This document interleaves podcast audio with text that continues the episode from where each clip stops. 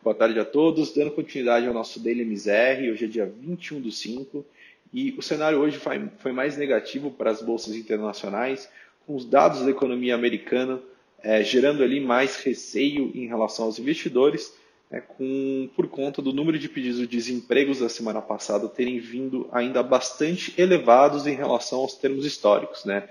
Foram mais de 2,4 milhões de, de pedidos iniciais na semana passada.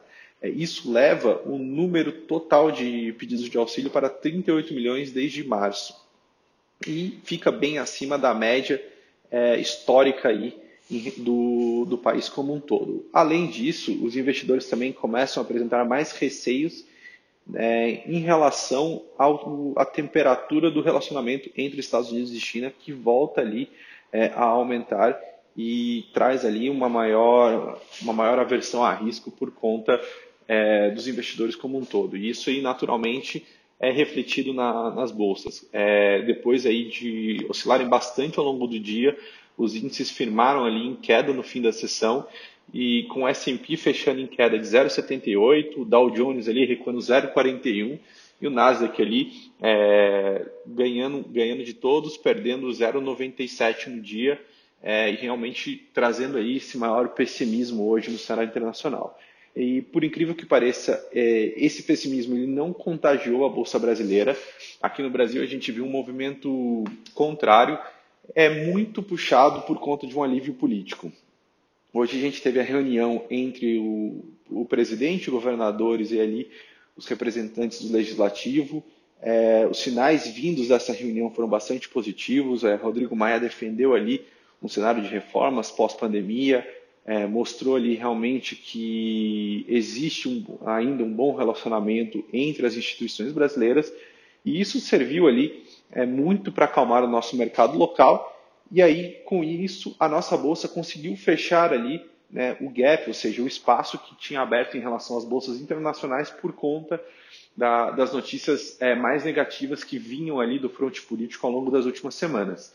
Com isso, a Bolsa Brasileira fechou em alta de 2,10, né, recuperando aí bastante desse espaço e, como a gente disse, muito, muito impulsionado por esse cenário político. É, vale lembrar que essa melhora no tom entre as instituições, ela naturalmente é refletida no câmbio e na curva de juros também. É, quando a gente olha o câmbio, o, ele teve de novo essa tendência de queda. Então a moeda americana hoje recuou em relação ao real, em 1,87, fechando ali a R$ 5,58.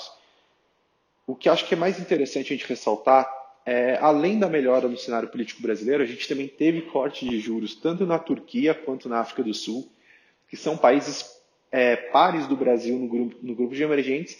E à medida que esses países também reduzem suas, suas taxas de juros, o cupom cambial desses países fica menos atrativo. E naturalmente você tem menos dinheiro é, saindo do Brasil em direção a esses países à busca de retorno ali, ou seja, para comprar juros é, de pares emergentes e também corrobora ali é, para um recuo maior do câmbio, que ainda é, teve uma ajuda de um discurso um pouco mais duro do presidente do Banco Central, Campos Neto, em relação às políticas é, cambiais aqui no Brasil. E além disso, como a gente já vinha mencionando há um bom tempo, é, a curva de juros ela é naturalmente muito influenciada em relação à expectativa futura, ou seja, o risco futuro do país.